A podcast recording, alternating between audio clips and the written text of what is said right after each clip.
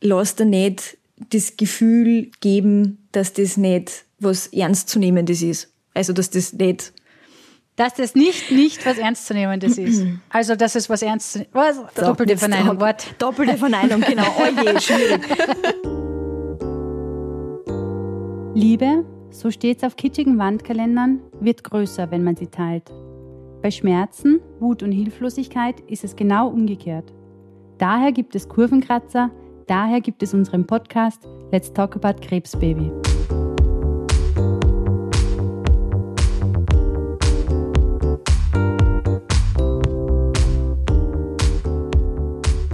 Ein fröhliches Hello, Hello, ihr Lieben da draußen. Ganz wundervoll, dass du zu uns heute wieder gefunden hast.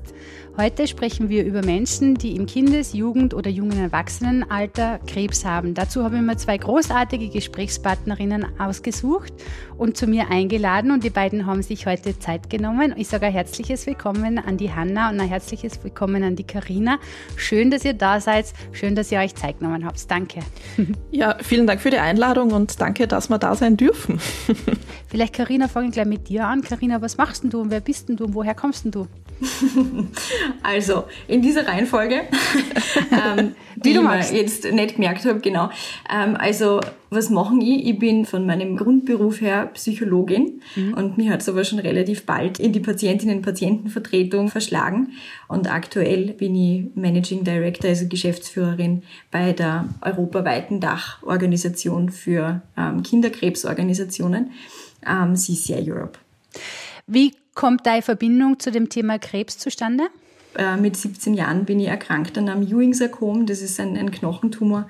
Aufgefallen ist es mir, ist es mir dadurch, also ich weiß nur, wir waren ähm, so, meine, meine Familie, wir waren bei, bei Freunden zum Grillen eingeladen, das war im Sommer, ähm, und ich bin halt so da gesessen und hab, äh, hab halt an mein Schienbein äh, gefasst und hab gemerkt, ich hab da eine kleine Beule. Und habe gedacht, aha, komisch, habe ich mir angehört, ist mir nicht aufgefallen, passiert einem Jahr öfter, dass man sich manchmal denkt, hey, wo kommt denn der blaue Fleck jetzt schon wieder her? Ähm, und in dem Fall war es halt eine Beule. Ähm, und die ist aber nimmer weggegangen.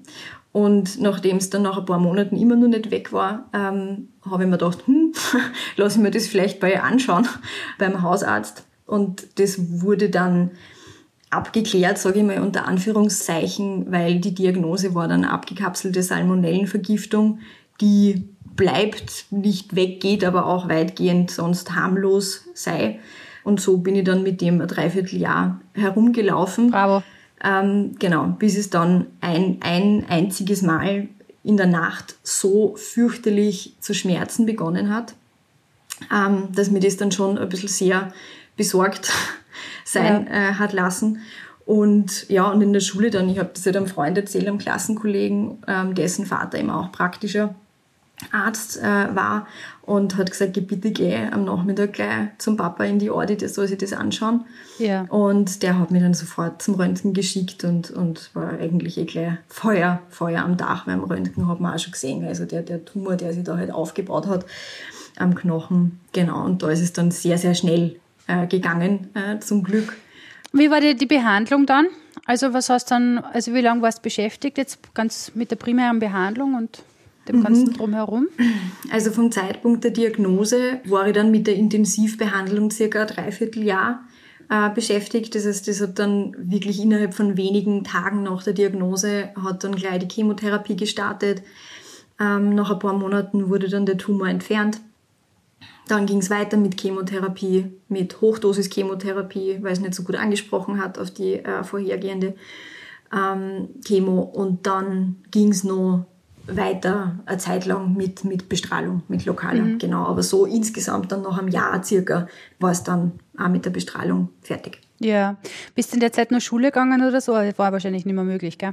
Ja, war Matura, ja. Jackpot. Ähm, genau. Das, das, war, das war bitter und das war also ziemlich das. Also eben, wie mir dann gesagt haben, okay, und du kannst jetzt, und dann in einem Dreivierteljahr kannst du wieder in die Schule gehen, habe ich mir gedacht, what?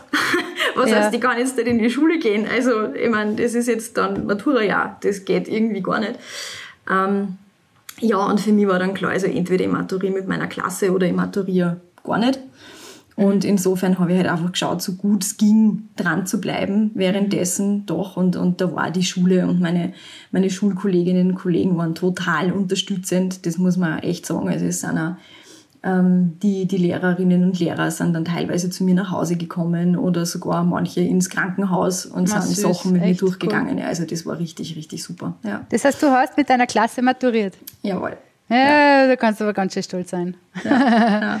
Nicht war, schlecht. War, war, war, war gut. Also der, der Triumph hat sich fast Ja. größer angefühlt als, ja, nein, das war schon, war, Ja, das war gut, dass das geklappt cool. hat. Ja.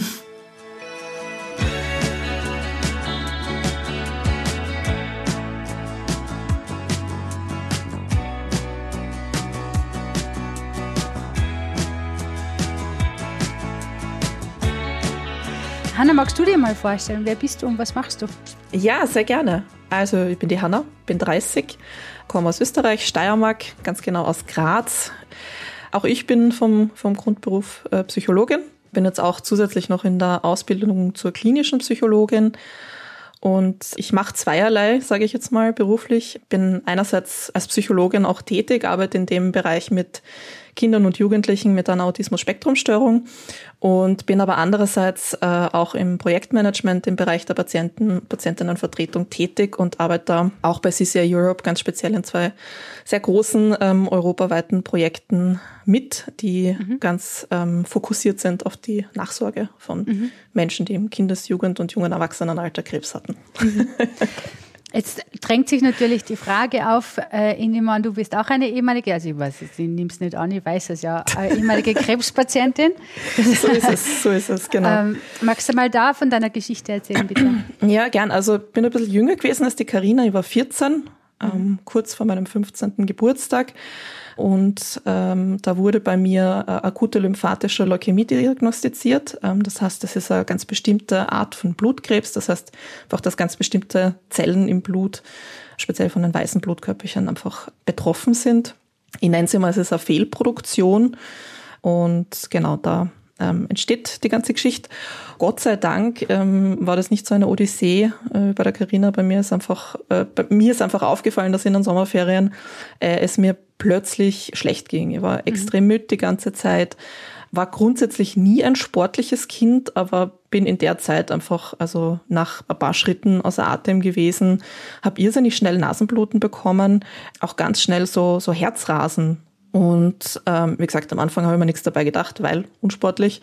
Irgendwann wurde es dann aber doch so, dass man sich gedacht hat, okay, irgendwas stimmt da nicht. Ähm, und der Gipfel war dann quasi erreicht, als wir wandern waren und ich einfach nach den ersten äh, drei oder 500 Metern einfach zusammengeklappt bin.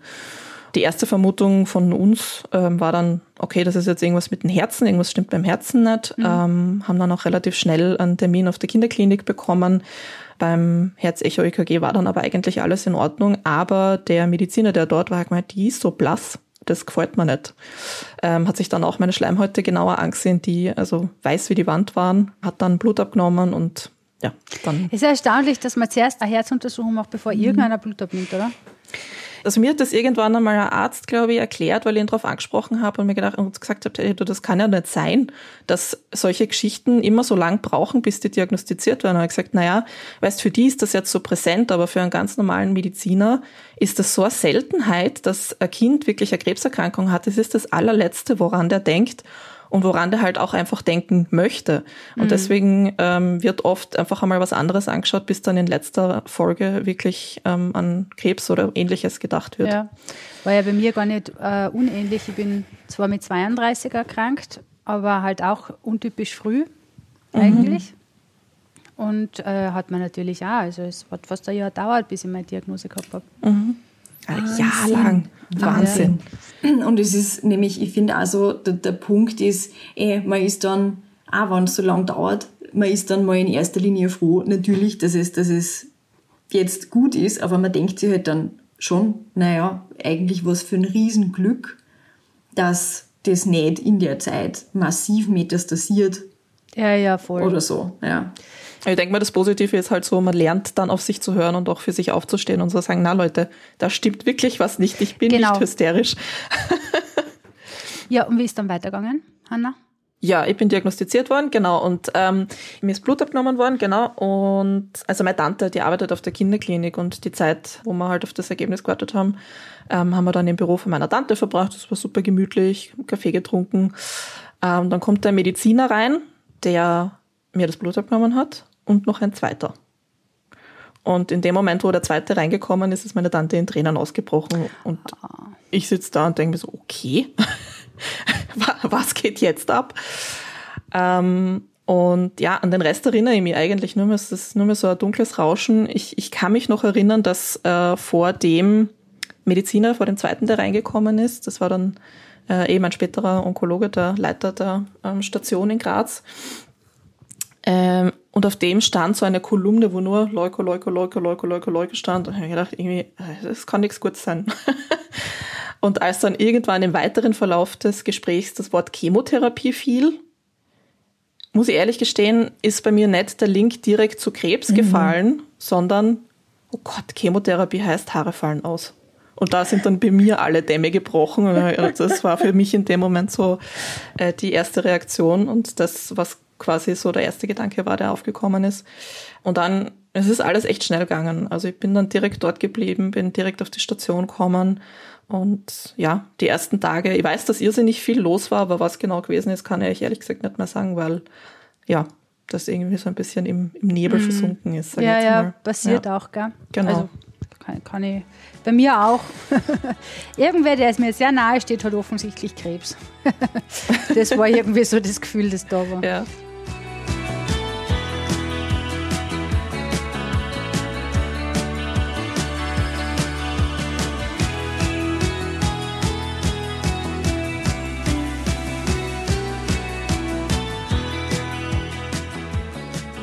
Die Behandlung ist zu Ende und was ist dann passiert? Also, weil du bist ja jetzt in einem Projekt äh, zum Thema Langzeitfolgen auch involviert oder Projekt N eigentlich.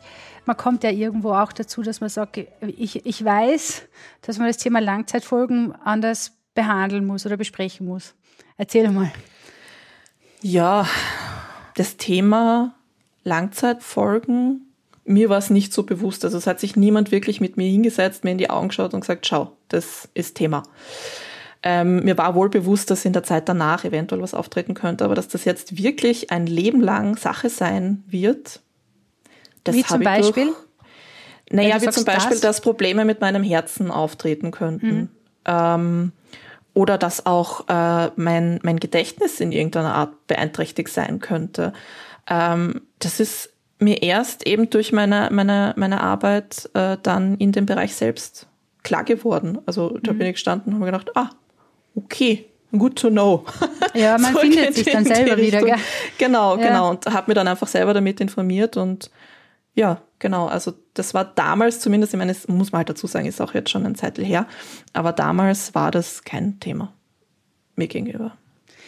Carina, wie ist bei dir weitergegangen? Ähm, ja, also eh auch. Man hat dann irgendwann den, den ersten Termin in der, in der Nachsorgeambulanz, der, den ich in meinem Fall verpasst habe, weil mir der so nicht kommuniziert wurde. Und im Endeffekt bin ich dann nur, na, ich weiß schon, ich habe wieder so eine Beule gespürt am Bein. So einige Monate nach, äh, nachher. Und Panik natürlich, weil man denkt, na, nicht schon wieder. Ähm, und war natürlich Wochenende der Klassiker. Was tust du? Du fährst in, ins Spital, wo du behandelt wurdest. Ähm, die haben sich das angeschaut und bei der Gelegenheit wurde mir mitgeteilt, du warst nicht bei dem Nachsorgetermin. Und ich so, hat mir auch niemand gesagt. ähm, genau, also im Endeffekt, es war dann irgendwann, also bin dann auf Reha gefahren und dann eben hatte ich dann auch meine, meine Termine in der Nachsorgeambulanz. Ähm, und, und ich kann, also das, was die, was die Hanna sagt, mit, mit ähm, wie wird über das Thema Spätfolgen gesprochen. Also das, das war auch meine Erfahrung. Es wird so explizit, wurde das auch in meinem Fall nicht angesprochen. Also du kriegst dann, es wird mit dir durchbesprochen, du hast jetzt dann deinen Plan bis die nächsten äh, zehn Jahre. Eben kommst du in unterschiedlichen Intervallen äh, zu uns, zu unterschiedlichen Untersuchungen. Das ist am Anfang ähm, engmaschiger und dann irgendwann wird es ein bisschen weniger. Aber so wirklich darüber gesprochen, warum machen wir jedes Mal, wenn du kommst, ein lokales Röntgen? Warum machen wir jedes Mal, wenn du kommst, ein Lungenröntgen? Also das wird nicht thematisiert. Ja. Es wird halt einfach gemacht und ich meine, natürlich kann man dann immer sagen, okay, man kann ja auch nachfragen.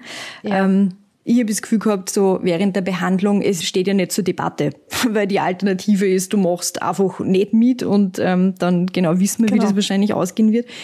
Genau, na und dann war es halt so, also dann kamen ähm, Spätfolgen und dann, dann stehst du da und denkst dann allein, Was für kann man, kann man über das vorher reden.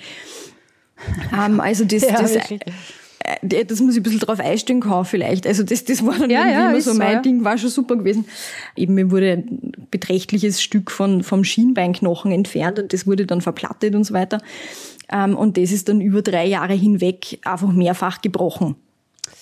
Weil das Knochenmaterial so angegriffen war von der Bestrahlung, dass das halt der täglichen Belastung nicht, nicht standgehalten hat.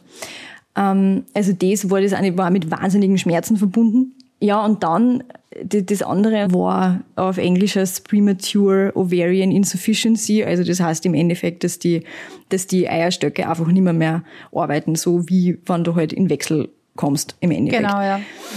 Mhm. und auch das wurde nie thematisiert. Und eh, man sagt's auch nicht. Also, ich meine, ich wurde nicht gefragt, ich habe auch nichts gesagt, weil so vieles anders ist mit deinem Körper, mhm. naja, dann ist das halt auch anders. Ja. Ja, vor allem, also, wenn die Frage nicht kennst, wie sollst du sie stellen? Ja, so ist es. Genau. Ja, und genau. ich glaube, es geht nicht darum, dass irgendwer einen Fehler gemacht hat, sondern der Punkt ist der, dass man darüber aufklären muss und dass man darauf vorbereiten muss, ähm, dass sowas passieren wird, weil die Sache ist halt die, wenn du da drinnen bist, dann heißt es immer, na, also die paar Monate halt jetzt durch und machst das alles mit und dann kannst du wieder zurück in dein altes Leben. Mhm. Die Sache ist die, das alte Leben, das gibt's nicht das mehr. Gibt's nicht mehr. Weil alles sich verändert hat der Körper hat sich verändert, du hast dich verändert, ähm, dementsprechend auch deine Umwelt, die hat sich ja irgendwie weiter bewegt, während du im Krankenhaus warst ähm, und reagiert auch ganz anders auf dich. Also dieses das alte Leben, ins alte Leben zurückkehren, das gibt's einfach nicht. Und ja. erstens ist es wichtig, mit dem Spruch aufzuhören und zweitens einfach auch darauf vorzubereiten, was danach kommt. Dass es ein Leben danach gibt, aber eben ein anderes. Und das ist in Ordnung.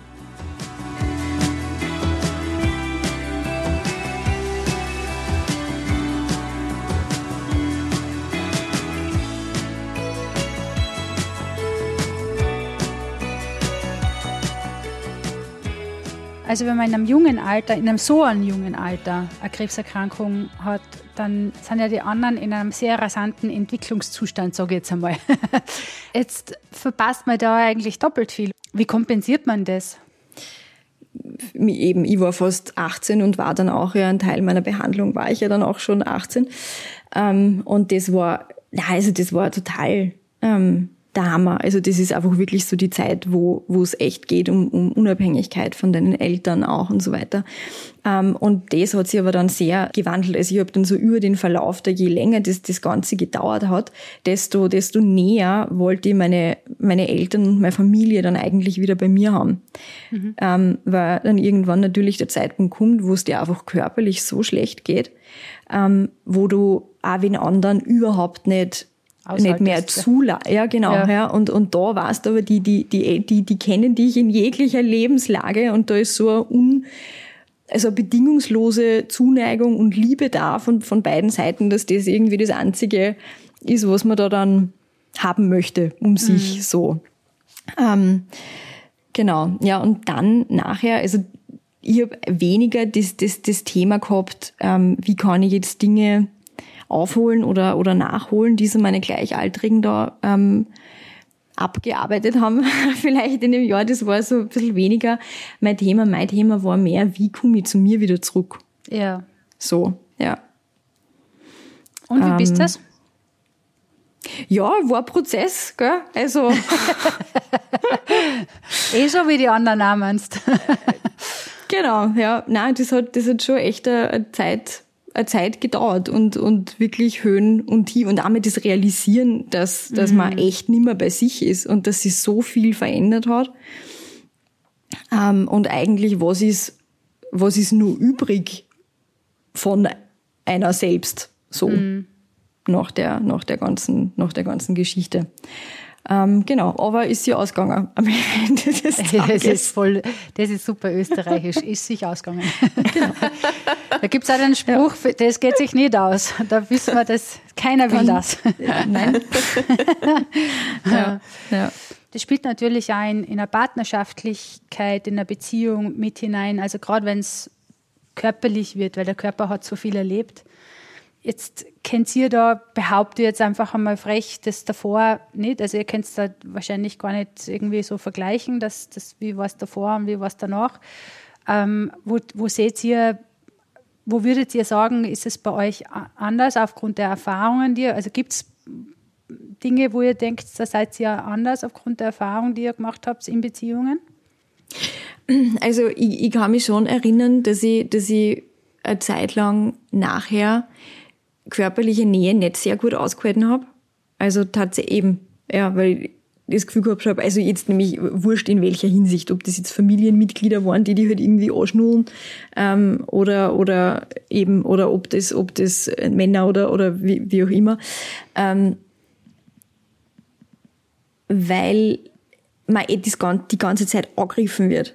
Mhm. Also während der Behandlung. Du wirst, du wirst gestochen, du wirst, du wirst angegriffen, du wirst angemessen, du wirst abgewogen, du wirst einfach alles. Also da ist ja nichts mehr nur deins. Keine Distanz, ja, genau. Null, null ja. Distanz. Ähm, und alle wissen alles über dich. so irgendwie, du bist halt. Ähm, und und das, also das kann ich mich sehr gut nur erinnern, dass ich das gar nicht gut ausgehalten habe. Ähm, mhm. Relativ äh, lange. Aber das, das war dann eigentlich, also hat sie dann irgendwann wieder, wieder ein, eingespielt und so Themen mit, mit meinem, mit meinem Körper und mit meinem Körperbild hatte ich davor auch. Ähm, und dann durch die Krebserkrankung, also mit, mit den Narben habe ich nie eigentlich ein, Thema gehabt. Da habe ich mir gedacht, ich mein, pf, ja, soll nichts Schlimmes passieren. Ähm, und ja, sicherlich gewisse andere Unsicherheiten sind dazugekommen, die, die ich davor äh, nicht hatte. Ja, mhm. aber irgendwann.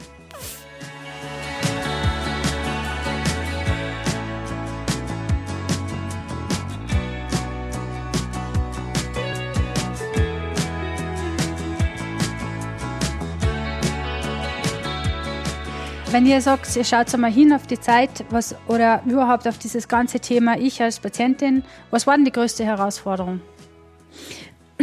Also für mich als Patientin so dieses du hast einfach die Kontrolle nicht mehr über dein Leben.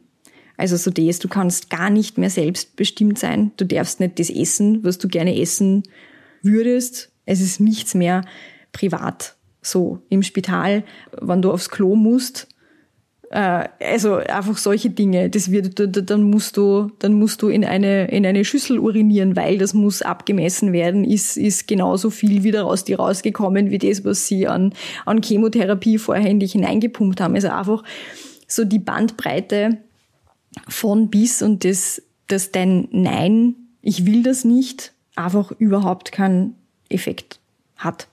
Ja. Jetzt so im Moment kann ich mir erinnern, dass es für mich damals ein irrsinniges Ding war, dass sie sehr hin und her gerissen war. Also einerseits, wenn ich im Krankenhaus war und man ist ja dann teilweise wirklich Wochen, manchmal sogar Monate lang im Krankenhaus, darf dann auch über lange Zeit zum Beispiel sein Zimmer nicht verlassen und in der Zeit wünscht man sich nach Hause und möchte nach Hause und in sein eigenes Bett und in die vertrauten Wände.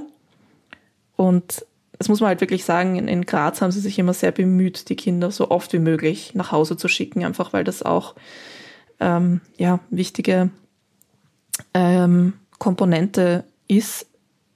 Und dann ist man zu Hause und dann wünscht man sich ins Krankenhaus, weil im Krankenhaus ist man sicher und im Krankenhaus sind die Ärzte und im Krankenhaus weiß man, dass man, egal was ist, irgendjemand ist da, der dir helfen kann. Und ähm, das führt einfach zu einer irrsinnigen Zerrissenheit in sich drinnen, die mhm. sehr lang nachgewirkt hat. Mhm. Weil ich weiß, dass ich mir auch in der Zeit, wo ich dann einfach fix zu Hause war, oft ins Krankenhaus gewünscht habe, einfach um diese Sicherheit dort sozusagen wieder zu haben. Ja, das, also das, wir haben es vorher eh ganz kurz angedeutet, äh, dieses, wenn man plötzlich allein gelassen, weil alle sagen, so, jetzt bist du gesund, tada! Genau, genau, ja, genau. Und das fühlt sich überhaupt nicht so an und du denkst, ja, wer kontrolliert jetzt, dass das wirklich so bleibt? ja. Genau, genau. Ja. ja. Das ist gar nicht fein. Ja. ja. es kommen dann auch so Sachen dazu wie mit 14. 14 ist so eine Grenze, bis wohin Kinder nicht auf Kinderkrebsstationen dürfen, weil die eben bestimmte Erreger in sich tragen können und so weiter und so fort, wo man sagt, na, geh mal lieber auf Nummer sicher. Mhm. Ähm, lass mal draußen. Das heißt, also nicht, dass ich es dann mit fortschreitender Zeit wollte, aber das heißt auch, Freunde können dich nicht besuchen. Das heißt, meine kleine Schwester hat mich wirklich nur in super Ausnahmefällen besuchen dürfen und so weiter. Das heißt, es schafft auch in gewisser Art und Weise eine Isolation, weil einfach mhm. telefonieren ähm, und ich meine, sowas wie Videotelefonieren, das gab es damals nicht, schon. Ja. Also damals gab es Skype, aber äh, da hat man sich dann mit Standbildern unterhalten. ja, voll. Wortfetzeln, so einzelne rausgehört. Ähm, und das, ja, das schafft, das schafft Isolation. Mhm. Definitiv. Und das ist halt eben auch gerade in diesem Alter, wo man kein Kind, aber auch noch kein Erwachsener ist, ähm, ganz eine schwierige Sache. Ja. Wo man sich ja eigentlich selber sowieso entdecken würde und es eh schon schwierig ist. Also mich genau. hat ich nie mehr in genau. die Pubertät, um Gottes Willen. genau. No. Ja, ich, ich muss Boah. ehrlich gestehen, ich frage mich bis heute, ob ich jemals wirklich eine Pubertät hatte. Also hm. das, weil dadurch, dass das so ähm, weggefallen ist, zu diesem bestimmten Zeitpunkt in der Pubertät zu sein. Und Pubertät bedeutet ja nicht nur, dass dein Körper sich verändert, sondern Pubertät bedeuten ja auch psychologische Veränderungen, psychosoziale Veränderungen, soziale Veränderungen in, in deinem gesamten Familiengefüge. Und da frage ich mich bis heute, ob all das, was quasi zur Pubertät dazugehört, ob das tatsächlich auch so eingetreten ist bei mir. Viele Dinge waren eher ein schleichender Prozess als wirklich dieser Schlag, den die Pubertät mit sich bringt. Also diese, das Revolutionieren. Diese, genau, das Re Revolutionieren gab es bei mir nie. Also meine Eltern sagen immer, das war großartig. Auf den Tisch hauen gab es bei dir nicht. Ähm, bei mir war das halt wirklich eher ein jahrelanger Prozess. Ich finde von den Eltern und besonders von der Mutter, mit der du einfach, also die war damals meine beste Freundin, die war immer für mich da, die, die hat sich um mich gekümmert und die war mein sicherer Hafen. Aber aus dieser, dieser Art der Beziehung dann wieder rauszukommen und zu sagen, na, ich bin jetzt aber eigenständiger, erwachsener Mensch und ja klar, du bist noch meine Mutter, aber eben nicht mehr so, wie es damals war. Das war, das war schwierig und das ist ein mhm. Prozess. Ja, weil man ist ja auch in dem Alter, ist man ja nur schutzbefohlen sowieso. Und ich meine, mhm. ganz ehrlich, es ist ja meine Mama, ich war ja über 30 schon und meine Mama und meine, also meine Eltern waren am Ende. Also ja. ja. Die waren panisch, beide. Beide haben es auf eine unterschiedliche Art und Weise aufgelöst für sich und versucht wieder in irgendeine Handlungsfähigkeit zu kommen mhm. und, oder, oder so als Selbstwirksamkeit, glaube ich. Das war ja. das Thema, was sie unbedingt gebraucht haben. Mhm. Ja. Und das hat sich bei ihnen unterschiedlich geäußert, aber beide waren komplett. Also, und in dem System war jedenfalls das Kind. Also am liebsten hätten es mich gekoppert, glaube ich. Na, das, das, versteht man ja, auch total, ne? weil, weil Eltern sind immer Eltern und Kinder werden auf eine gewisse Art und Weise immer Kinder sein. Und ich glaube halt, dass man als Elternteil das einfach nicht mit anschauen kann, wenn das Kind so leidet. Ja. Aber ein ganz wichtiger Schritt ist danach dann einfach wieder rauszukommen und zu akzeptieren, okay, jetzt haben wir die Zeit ähm, überstanden und ähm, jetzt muss sich die Beziehung wieder verändern, damit jeder auf seine Art und Weise gesund bleiben kann.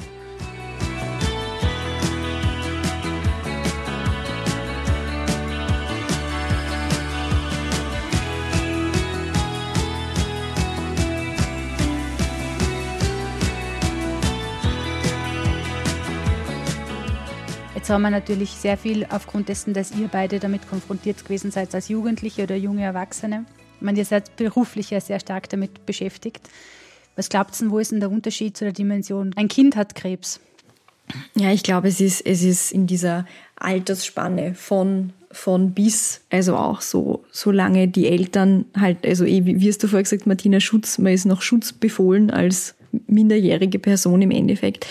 Und da gibt's natürlich auch Abstufungen, aber ich denke, es ist jetzt so während der während der Behandlung, also wenn man sich auch so ein bisschen den, den Aspekt anschaut, ähm, der, der Gespräche oder der Kommunikation, mit wem wird dann ähm, primär kommuniziert, wem werden die mhm. Dinge erklärt auch, dann ist es natürlich, je jünger die Kinder sind, desto eher sind es die Eltern. Also natürlich eben muss, muss man schauen, wie kann man das anpassen, weil was wir ja auch wissen ist, dass schon auch die, die Kinder wahnsinnig viel mitkriegen. Und ich meine, die kriegen ja mit, da geht was ab und das ist jetzt ja. nicht, nicht ganz. Ja. Und auch meine Eltern, ich krieg mit, meine Eltern sind vielleicht traurig oder bedrückt oder e-, eben vielleicht haben sie auch noch gar keine Worte dafür. Kann ja auch sein. Ja, aber das ähm, ist ja das, was ein Kind vorher lernt. Also Emotionen zu lesen, lernt es ja vor der Sprache, oder? Genau, genau. Ja, so ist es. Und, und ich denke, deshalb ist da also einmal wichtig zu schauen, wie, wie kann man es den Kindern auch gut erklären und vermitteln. Mhm. Und wen braucht man dazu vielleicht jetzt da, wenn man sich anschaut, ein multidisziplinäres Team. Wir haben die Ärztinnen, die Ärzte, wir haben ähm, die, die Pflegepersonen, wir haben die psychosozialen Mitarbeiterinnen und Mitarbeiter. Also ich glaube, da kann man einfach auch gut schauen, wie, wie kann man da quasi das Team gut zusammensetzen, mhm. gemeinsam mit den Eltern und mit dem Kind. Also wenn man die alle als ein, ein Team vielleicht ja. betrachten möchte, die da gemeinsam arbeiten an der am gesund werden, müssen wir uns das nur gut anschauen, ein bisschen, ja. wie können wir die Kinder da gut mitnehmen. Mhm. Wenn ihr mit dem heutigen Wissensstand zurückgehen könntet und euch selber drei Tipps geben könntet, entweder als, als, als jugendlicher, junger Mensch oder, oder vielleicht auch an die Erwachsenen, was wären denn das für Tipps? Vielleicht das Einzige, was ich mir jetzt denke, ist mehr nachfragen. Mhm. Sagen wir eine, eine andere Hanna in einem anderen Universum, die vielleicht weniger compliant ist, ähm, trau dir nachfragen. Mhm. Informier dich einfach. Die, die sind da, um dir Rede und Antwort zu stehen und die sind da ähm, dafür da, dass es, dass es dir gut geht und dass du die ganze Geschichte überlebst. Also frag nach. Mhm. Und du, Karina, mit dem mhm. Wissensstand von heute, was würdest du selber für einen Tipp geben? Mhm. Ähm, also ich würde mal einen ähnlichen Tipp geben wie die Hanna. Also ich würde mal den Tipp geben, frag nach, frag und hör nicht auf, nachzufragen. Lass dir nicht das Gefühl geben, dass das nicht was Ernstzunehmendes ist. Also, dass das nicht so, doppelte Verneinung, Wort. Doppelte Verneinung, genau. Oh je, schwierig. Dass das nicht, nicht was Ernstzunehmendes ist. Also das ist was ernst. Was? Das, das, das genau. ist was. Das ist was. Das ist ah, was. Also ich, ich, ich glaube, oder sagen wir lieber so, ich, ich, ich für mich, ich habe dann sehr oft die Signale meines Körpers nicht mehr ernst genommen. Mhm. Ähm, eben auch schon mit der Erfahrung. Mir ist aufgefallen, ich habe da eine Beule am Schienbein, die nicht weggeht. Hab mir gedacht, ist komisch. Hab mir auch gedacht, nach der Diagnose abgekapselte Salmonellvergiftung klingt komisch. Ähm, aber okay, man nimmt's hin, weil das ist die Diagnose. Also, und, und das, das begleitet mich nach wie vor. So dieses Gefühl, auch wenn ich dann irgendwann hin und wieder Panik kriege, oh Gott, kriege ich jetzt irgendwo eine neue Krebserkrankung, weil, ich weiß nicht, ich spüre irgendwo ein Zwicken, das ich nicht kennt, äh, gekannt habe vorher. Ähm, oder, oh mein Gott, habe ich jetzt nur ein spätes Rezidiv oder so. Ähm, also, dass ich mich einfach da ernst nehme und das dann auch abklären lasse. Und hör nicht auf, Nein zu sagen. Also ich glaube trotzdem. Ja. Also, und das, das ist so, wo ich gemerkt habe, ey, das, das war während der Behandlung nicht so das Thema. Also da, da ich habe schon Nein gesagt und habe irgendwie auch, ja, na taugt mir jetzt nicht und ich will nicht einer, auch wenn es nichts genutzt hat. Aber dann habe ich irgendwann aufgehört. Also dann ist irgendwann so die Resignation eingetreten und, und die hat lange angehalten. Mhm. Und da würde ich mir den Tipp geben, hör einfach nicht auf zum Nachsagen. Mhm. Ist es ein Kräftethema einfach auch? Weil man muss Total. sich ja hinstellen. Total, ja. ja. Ja, aber ich verstehe es, dass man den Wunsch an sich selber hat irgendwo, ja.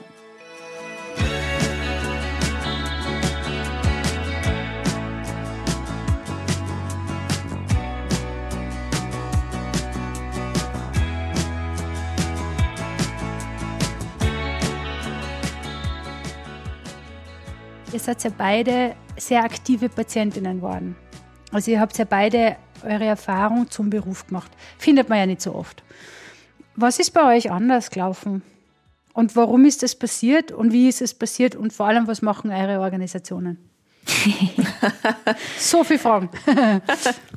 also wie, wie ist es also bei mir passiert? Ähm, meine Großmutter hat mir angerufen irgendwann und hat gesagt, du, ich habe deine Zeitschrift gelesen, ähm, eben von der, von der Kinderkrebshilfe. Da gibt's Mentorinnen und Mentoren, die da kann man so, a, so einen Lehrgang machen und, äh, und die begleiten dann ähm, aktuell äh, erkrankte Kinder und Jugendliche im Spital und war das nicht was für die? Ähm, und so ist es im Endeffekt ähm, passiert. Also so, cool. genau, so hat es gestartet und, ähm, und dann, und das war halt so auf der Ebene Peer, Peer Support. Mhm. Ähm, und, und im Zuge dieses Lehrgangs ähm, wo man sich halt einfach wahnsinnig viel mit der eigenen Geschichte auseinandersetzt und dann draufkommt, uh, so, so gut weggesteckt, wie man dachte, ähm, hat man es halt vielleicht doch nicht. Ähm, und da sind noch einige Themen offen, die vielleicht bearbeitet werden wollen. Ähm, ja, und dann auch im Zuge der Nachsage, wo ich dann, wo ich dann gemerkt habe, ach, da, da rennt einfach so viel, nicht so, wie ich mir das als, als Nachsorgepatientin wünschen würde. Ja, und das war halt dann so der Punkt, wo man dann einmal anfängt, ein bisschen kritisch zu hinterfragen, na, wieso ist denn das so und muss das so sein und konnte das nicht auch anders sein? Ja, und so ist das dann irgendwie mhm. passiert. Und erzähl noch mal ein bisschen genauer, was machst du heute wirklich?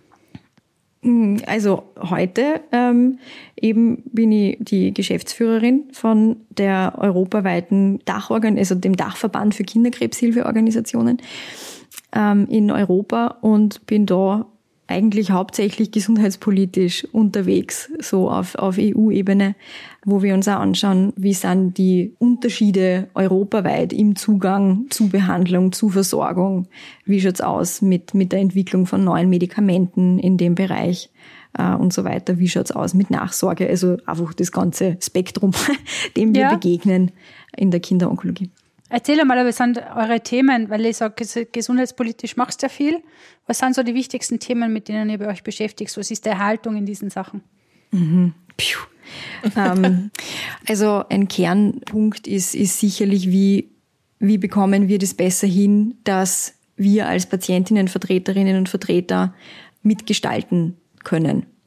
Die Versorgungslandschaft, die Forschungslandschaft dass einfach das, was entwickelt wird, das, was umgesetzt wird und sei das jetzt national oder eben auf EU-Ebene in dem Fall, dass da mit einfließen die Erfahrungen ähm, und das Erfahrungswissen, das wir haben von denen, die dies betrifft. Ja. Mhm.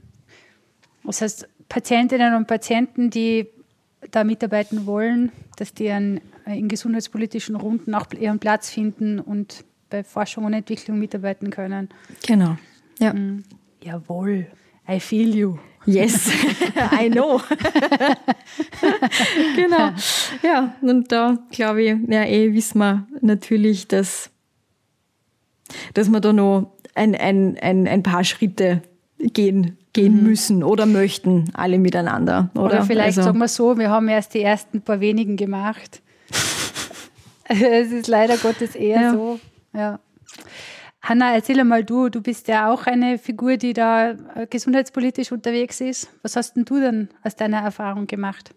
Ja, also bei mir waren es die Psychologinnen von der, mhm. von der Station, die gesagt haben, du, da gibt es dieses und jenes Programm von der, von der Kinderkrebshilfe, magst du das nicht einmal anschauen? Ich habe das Gefühl, du würdest da total gut passen.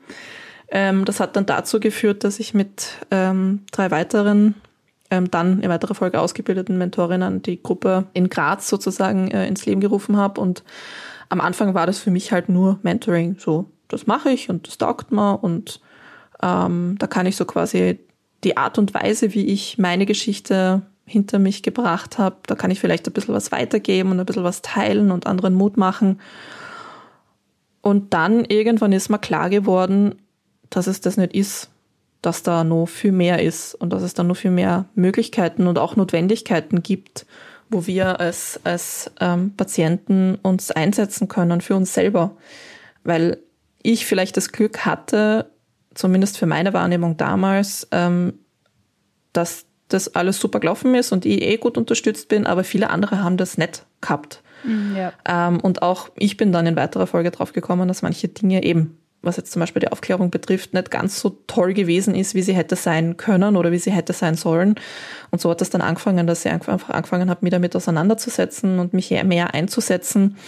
Und genau, und das hat dann irgendwie nach einem langen Weg dahin geführt, ähm, dass wir jetzt in Österreich eine eigene Patientenorganisation haben, die Survivors Österreich, die ja vorher nur unter Anführungszeichen einfach eine Interessensvertretung waren und die Themen sind dann aber einfach mit der Zeit so groß geworden, dass wir gesagt haben, okay, jetzt, jetzt ist es Zeit, jetzt machen wir den Schritt, jetzt gründen wir den Verein. Mhm. Endlich, wir haben lange auf euch gewartet, ich sag's ja. das. Na, Tatsache. ja, es ist so. Also, genau. Es war so lange unter Beobachtung, wann passiert jetzt, wann passiert jetzt. Und ähm, ja, äh, war ein langer Weg. Es liegt auch definitiv noch ein langer Weg vor uns. Ähm, aber es war ein irrsinnig wichtiger Schritt. Und eben, wie du sagst, wir, wir, wir haben ja auch gemerkt, dass die Notwendigkeit da ist. Und ja. ähm, genau, und da haben wir jetzt eigentlich äh, vielfältige Ziele, sage ich jetzt einmal, die wir haben. Wir uns ist es natürlich einerseits wichtig, uns um jeden Einzelnen in irgendeiner Art und Weise zu kümmern und am Ende des Tages sozusagen jeden Survivor das zu geben, was er braucht. Wenn er irgendwie die Möglichkeit braucht, sich mit anderen zu vernetzen, dann wollen wir das herstellen. Wenn er es braucht, irgendwie in seiner Nachsorge unterstützt zu werden und angeleitet zu werden, dann ist das das, was wir wollen. Da haben wir ja schon wahnsinnig viele Dinge auch in unserer Zeit als Interessensvertretung auf den Weg gebracht. Und das ist das, was wir weiter vorantreiben ja. wollen. Und dann in weiterer Folge natürlich auch die Gesundheitspolitik, die auf gar keinen Fall außen vor bleiben darf, sondern einfach auch ebenfalls ein ganz wichtiges Ziel ist, ähm, in dem, an dem wir arbeiten wollen und in dem wir uns Gehör verschaffen wollen, weil mhm.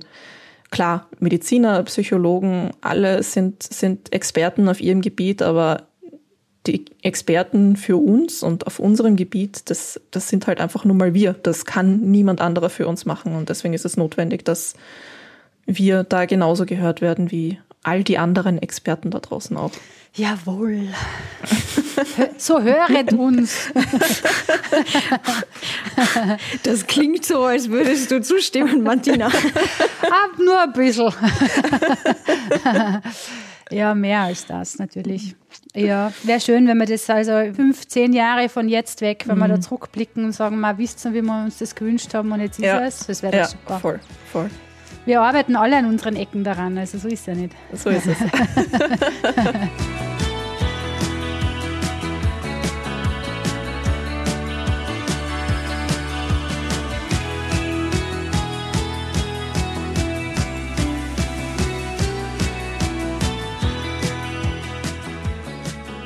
frage noch ganz provokant. Es ist was Gutes entstanden aus deiner Geschichte. Was ist es? Ja, ich. ich bin daraus entstanden. das ist, ja, ich meine, klar, es war kein Honigschlecken und, und es war schwer und echt steinig, bis hierher zu kommen. Und es gibt auch noch viele weitere Steine, die in meinem Weg liegen. Und wie gesagt, also es ist nicht immer alles eitel Wonne, aber am Ende des Tages stehe ich da und bin, wer ich bin. Und das ist doch eigentlich am Ende das Wichtigste. So. Und deswegen sage ich, ähm, ja, ich, ich bin dabei rausgekommen und ich habe nur einen langen Weg vor mir. Ich glaube, dass ich, am Ende glaube ich, dass das sowieso jeder Mensch hat. Niemand ist irgendwann fertig und sagt, so, da bin ich jetzt und das bin ich jetzt und das bin ich bis ans Ende meines Lebens. Ähm, aber am Ende, ja, bin, bin ich dabei rausgekommen. Also ich frage mich dann immer wieder, was wäre gewesen, wenn das nicht. Ich glaube, ich wäre Lehrerin geworden und nicht Psychologin. Also ich glaube, auf die Idee Psychologin wäre ich sowieso nie gekommen. ja, ja ich, ich frage mich schon immer wieder, boah, wie, wie würde mein Leben ausschauen, wenn das nicht passiert wäre. Und das ist an manchen Tagen ist es, ist es mit ein bisschen Wehmut, dass ich mir denke, wie hätte mein Leben ausgeschaut, wenn das nicht passiert wäre. Und in den meisten Tagen ist es, ist es denke ich mal, es ist echt, echt gut, wie es ist. Mhm. Und ich glaube, es ist eh das an sich, an sich, dass man da sein darf und dass man auch, auch nämlich mit dem Wissen, ähm, dass, es, dass es vielleicht auch wirklich ein bisschen klimpflich ausgegangen ist. Ja, es hätte auch anders laufen können, gell? Hätte total anders laufen können, in, in unterschiedlicher Hinsicht. Ähm, mhm. Also ich bin mit einer ganz guten Gesundheit, stehe im Leben ähm, und ich habe unglaublich tolle europaweite und weltweite Community um mich herum, die Unglaubliches bewegt. Mhm. Und die hätte ich wahrscheinlich nie kennengelernt. Mhm. Und das ist ziemlich super. Wir kommen zu unserem offiziellen Ende. Ich sage euch beiden vielen herzlichen Dank. Danke, dass ihr euch da ein bisschen Einblick gewährt habt in das, was euch so passiert ist. Ich gratuliere euch von Herzen, ihr habt zwar richtig was Tolles draus gemacht. Also ich muss schon ehrlich sagen, ihr könnt ganz schön stolz auf euch sein. Mhm. Euch braucht's. Dankeschön, aber Danke, Martina, das können wir nur zurückgeben. Ja, wirklich. Ja. Danke auch an dich da draußen. Schön, dass du uns bis zum Ende des Gespräches gelauscht hast. Wenn du uns heute das erste Mal zuhörst, dann bitte sei doch so lieb und abonniere unseren Podcast. Wir freuen uns, wenn wir dich öfters erreichen können. So bekommst du immer Informationen, wenn eine neue Folge erscheint. Und wenn du noch mehr zum Thema Leben mit Krebs wissen willst, dann findest du uns auf unserer Webseite www.influenza.com. Unser Ziel ist es, den emotionalen Umgang mit dem Thema Krebs zu erklären und deswegen findest du dort viele Inhalte zum Leben mit Krebs. Darüber hinaus gibt es einen großen Bloggerbereich und zahlreiche Patientinnen-Geschichten. Wir, wir sind Kurvenkratzer, wir sind der Meinung, egal wie du über Krebs sprichst, Hauptsache du tust es. Mein Name ist Martina, ich sage danke für deine Zeit und ich freue mich schon sehr auf die nächste Begegnung. Alles Liebe und bleib gesund.